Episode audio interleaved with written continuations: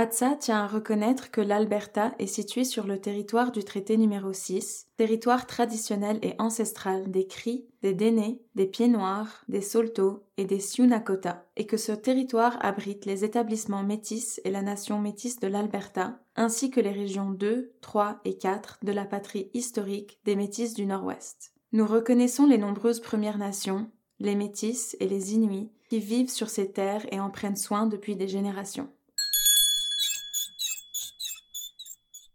Bienvenidos ao podcast Cocina tu Bar. Cuisine ton quartier. Cozinha o teu bairro. Cuisiner quartier avec nous. Trabalhar. Cuisiner quartier. Nel tuo. Cuisine ton quartier. Ici Annie Roy de Hatsa quand l'art passe à l'action. Premièrement à Montréal, puis dans plusieurs communautés francophones du Canada, je suis allée à la rencontre des personnes immigrantes qui ont appris le français ou qui veulent continuer de vivre en français. J'ai parlé à ceux et celles qui les aident à s'installer et aux artistes qui s'en inspirent, pour livrer une parole essentielle à notre connaissance mutuelle. Ouvrez votre cœur et vos oreilles, le courage et l'inspiration sont ici au rendez-vous. Bonne rencontre! Bonjour Franck, bonjour Robert et bonjour Anne-Marie. Bonjour. Bonjour. On va commencer aujourd'hui par Franck parce qu'on a un doyen ici, une personne de la communauté francophone albertaine et qui travaille. Ben, j'ai travaillé dans la société historique. J'ai établi la société historique avec d'autres. Puis là, vous allez nous faire un genre de petit crash course de la communauté francophone albertaine.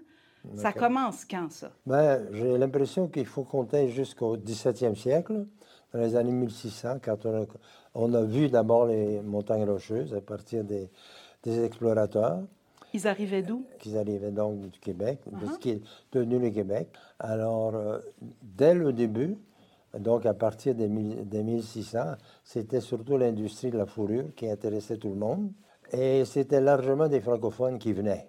Puis on s'entend qu'il n'y avait pas de train, là, puis qu'on allait, Non, non, on allait en on- canot, là. C'est ça. C'est ainsi qu'on a établi la nation métisse, parce que c'était des gens qui se sont installés dans l'Ouest en épousant des personnes des, des Premières Nations et qui aimaient beaucoup Oui. la vie avec toute la liberté de pouvoir se promener partout dans les immenses prairies de l'Ouest. Il n'y en avait pas d'anglophones à ce moment-là. là. C'était francophones qui arrivent dans les nations autochtones et qui ça, se marient, qui font une nouvelle nation. Voilà, voilà. Alors, ça a été très fort. Puis ensuite, ça s'est développé avec euh, l'arrivée, évidemment, de la Confédération. Et là, ça a été la crise avec euh, Riel. Vous Oui. vous souvenez un peu Riel? Ben oui, complètement. Mais vous diriez que cette communauté francophone métisse, c'est devenu combien de personnes en Alberta comme telle? L'Alberta n'existait pas Non. comme tel. Ouais, c'est Alors, ça. dans les prairies, essentiellement, et, et- et dans le Grand, parmi les métis et les francophones, on pouvait compter à peu près 10 à 20 000 personnes. Mhm. OK? Ensuite, ça s'est augmenté tranquillement. Et au moment de la Confédération, donc lorsque on a abouti avec la province du Manitoba, Mhm. ils étaient un peu plus nombreux que ça, mais assez forts pour établir vraiment des communautés. Donc, ils avaient leur armée, ils avaient leur propre gouvernement, Ah, ils ouais, avaient hein. leur vision. C'était pas certain s'il allait s'intégrer à la Confédération, parce que c'était possible de s'intégrer aux Américains. Parce qu'il y a déjà eu à ce moment-là la, la Révolution américaine. Les Américains s'intéressaient à eux, il y avait beaucoup d'interactions. Alors à ce moment-là, ils ont décidé d'aller du côté de- du Canada, mais ils ont été, comme on le sait, avec Riel, terriblement trahis. Et en partie aussi par les francophones, parce que là, euh, on a voulu ch- aller chercher des, citoyens québécois qui viendraient comme agriculteurs. Les Métis étaient très heureux de faire la chasse. C'était une partie importante de leur culture. Tandis que les Québécois, eux, ils s'intéressaient à établir les terres, parce qu'il y avait des terres partout. La francophonie comme telle, telle qu'elle s'est développée dans l'Ouest, a débuté à partir des années 18- 1870 avec la. Confédération. Alors, il y a eu une colonisation du Manitoba et tranquillement le, le Saskatchewan puis l'Alberta.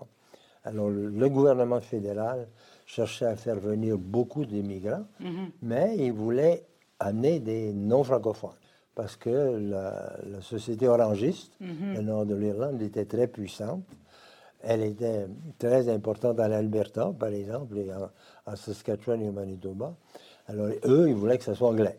C'est ça. Alors, mais la, la langue dominante à Edmonton, par exemple, jusque vers 1880, OK. c'était le français. Ah oui, hein? Alors, c'était clairement la, la langue dominante en Alberta et dans l'Ouest canadien. Et c'est sous Pierre-Éliott Trudeau que c'est redevenu, comme dit, bilingue, le- ce Canada uni bilingue? Non, ça a commencé avec Pearson, donc en 64, qui a établi la, la Commission royale d'enquête sur le bilinguisme et biculturalisme. On a commencé à, à ce moment-là d'avoir un certain re- respect davantage de- des droits des francophones, mais ça a été une lutte constante et ça existe toujours. Des gens de la francophonie albertaine et qui sont de l'Université d'Alberta ont pu démontrer que le bilinguisme officiel, par exemple dans les cours, existait dans ce territoire avant la Confédération. D'accord. Donc, c'est Oui. un droit qui devrait être un droit acquis et qu'on ne devrait pas avoir à se Voilà. battre pour ça. Euh, et j'aimerais euh, maintenant donner la parole à Anne-Marie. Je viens de la Guinée, Guinée. Conakry, en Afrique de l'Ouest. Ah. Ah oui. Mon mari était là depuis 2000. Il était déjà ici Il en était Alberta? déjà, non, au Québec. Au Québec, OK. Il a étudié. Là-bas, il était à Gatineau. Il a décidé de venir rejoindre ses amis ici, qui ont dit, oh, ici, il y a du boulot, tu es là-bas, tu travailles pas, mais par contre, en Alberta, ça travaille bien, ça paye bien. Donc, il, il vient rejoindre ses amis pour une nouvelle aventure. 2006, ça a pris du temps. Son anglais n'était pas là, parce qu'il fallait qu'il aille étudier. Oui. L'anglais, il a étudié, et puis il nous a fait venir en 2012. Tu es citoyenne canadienne maintenant? Oui, mais résidente avant et, Ouais. et citoyenne après. Mais visiteur en premier. Alors, moi, j'ai vécu de terribles situations parce que pendant ces moments de visite-là, en 2012, en 2015, j'ai eu les décès de mes parents. Au mois de février 2015, mon père est décédé. Alors, moi, je devais aller en tant qu'aîné pour aller organiser tout. Je ne pouvais pas sortir parce que je n'avais pas un document qui me permettait de sortir et de revenir. OK. Donc, pas c'est- y aller? Non. Ça, c'était en février. Ouais. Juillet, c'est ma maman qui décède aussi. Alors là, j'étais vraiment déboussolée. Je voulais partir. J'ai même fait mes valises. Je voulais vraiment partir. Je n'avais aucune envie de, de, de rester encore. Mon mari a continué à appeler l'immigration. Le gars de l'immigration a dit, elle peut partir, c'est normal. À ce moment, j'avais eu une autre fille qui avait un an. Elle peut partir, mais ça dépend à, l'aéroport. Si on retire l'enfant, l'enfant va rentrer. Quelle Elle, elle va, elle, elle va rester pour reprendre les papiers parce que l'enfant est déjà canadien. Alors moi, j'étais là, je, je ne voulais vraiment pas rester. Les parents, ses frères, tout le monde m'a prié de rester et je suis restée. Ça, c'était au mois de juillet. Le 15 août, on m'appelle que je suis convoquée à Place Canada. Je vais là-bas et puis la madame me dit Congratulations, vous êtes résidente canadienne. Maintenant, tout, tout, tout, tout.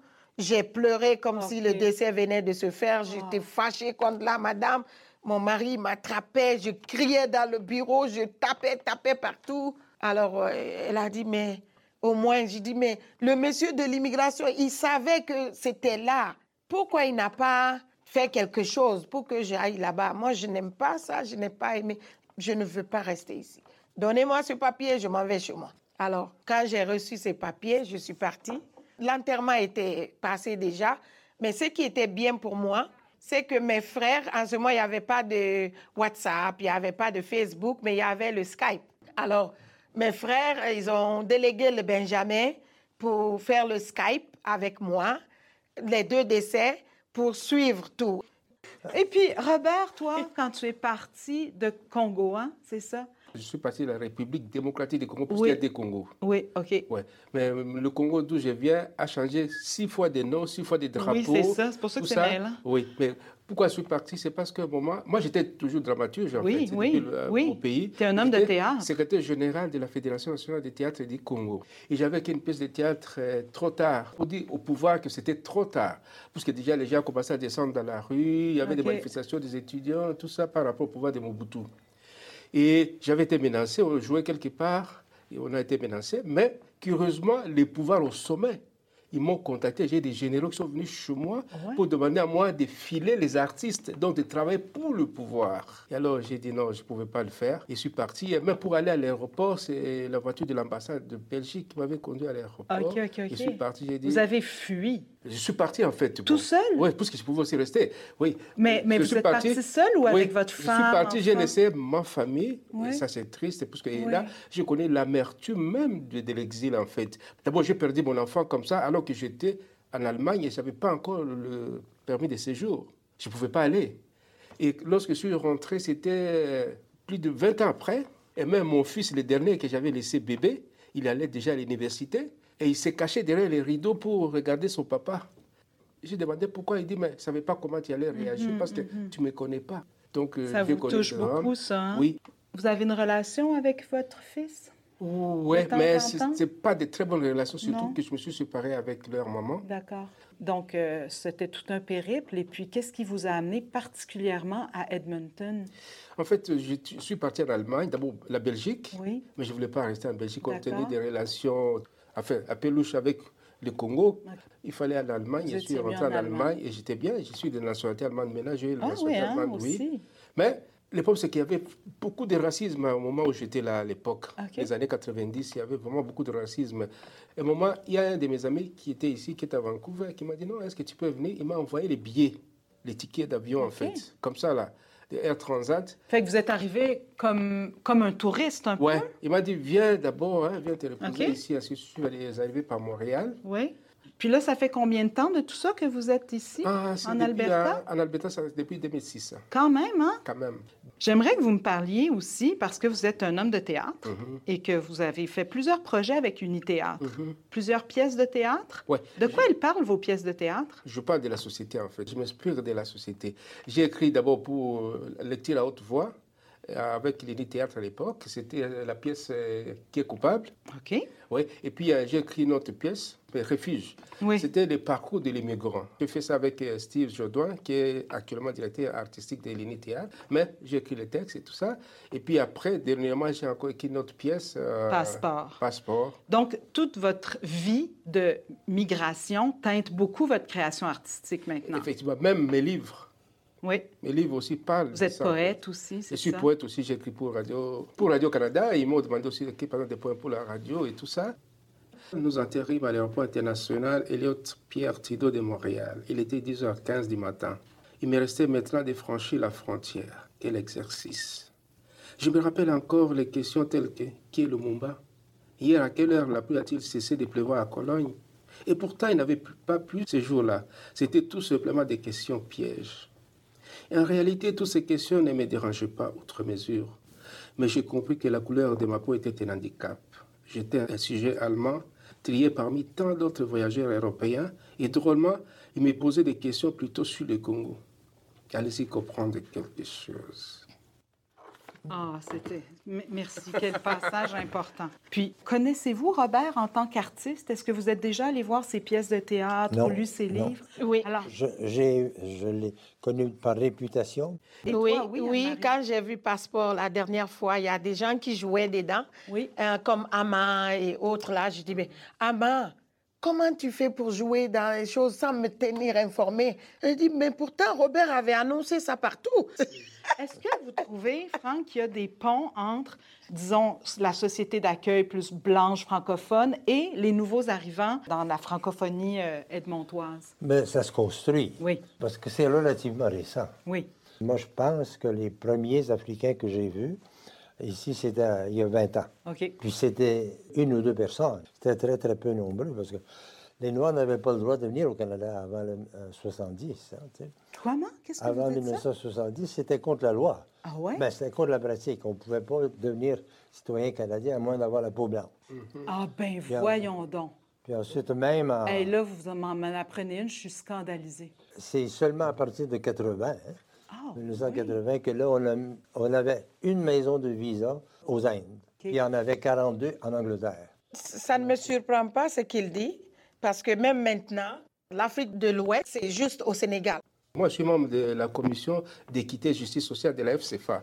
Et nous avons parlé de ces sujets-là. C'est un sujet très important. C'est-à-dire que tout est fait comme ça, de façon que ces gens-là ne viennent pas trop ici. C'est vraiment de la politique. Mais sauf que petit à petit, les choses changent. À Edmonton, la démographie euh, des francophones, mais il y a une forte augmentation des personnes d'ascendance africaine. C'est ce que je ressens, oui. Beaucoup, beaucoup. Oui, vraiment. L'année passée, on avait une activité ici en bas, il y avait plus de 300 nouveaux arrivants. Donc, euh, c'est immense. 300 Ok. nouveaux arrivants africains. Oui. Tu sais, ici, il y, a un, il y a- il y a- il y a un centre médical, il y a une garderie, il y a un théâtre, il y a, il y a un centre de, de développement économique, il y a un café extraordinaire, le café bicyclette. euh, J'ai pas vu ailleurs au Canada de un centre francophone aussi développé, aussi intégré, aussi accueillant par la diversité de services. Ça fait en sorte qu'on a le goût d'y arriver à Edmonton. Quoi. Et même au niveau de nos relations avec euh, la société d'accueil, en fait. Oui. Même moi, quand j'ai reçu le prix, pour la première fois, un Noir a reçu le prix Roger Montu, Histoire et littérature de la CFA, Association francophone. Merveilleux. Ça dénote comme un, un moment comme historique, on pourrait dire. Hein? Oui. Notre organisme, le pont, essaye de faire ce pont-là. On essaye d'aller chercher les gens Oui. pour les montrer non seulement ces structures-là. Les gens qui arrivent ici, ça dépend de leur euh, accueil, qui les reçoit. Oui. Il y en a qui ne connaissent même pas l'existence de la cité. Parce que nous, on essaye d'aller chercher les gens partout par les activités culturelles, sportives et tout, pour les jeunes, pour les adultes, pour les aînés. Et on essaye de faire ce pont-là, pas seulement pour les immigrants, mais pour ceux qui sont ici, essayer de faire l'échange d'expériences, parce que c'est très important. Si tu ne connais pas quelque chose, tu as peur. Par rapport à l'apprentissage de l'anglais, Oui. on a rencontré beaucoup, beaucoup de parents francophones, immigrantes. Dès qu'ils arrivent, les enfants sont dans les écoles anglophones, tout de suite. Et un an, deux ans, trois ans, ils ne parlent plus français. Moi, j'en connais beaucoup, beaucoup, beaucoup. Parce que pour eux, venir en Alberta est synonyme de venir apprendre l'anglais. Alors qu'ils oublient que l'enfant peut apprendre plus de cinq langues là.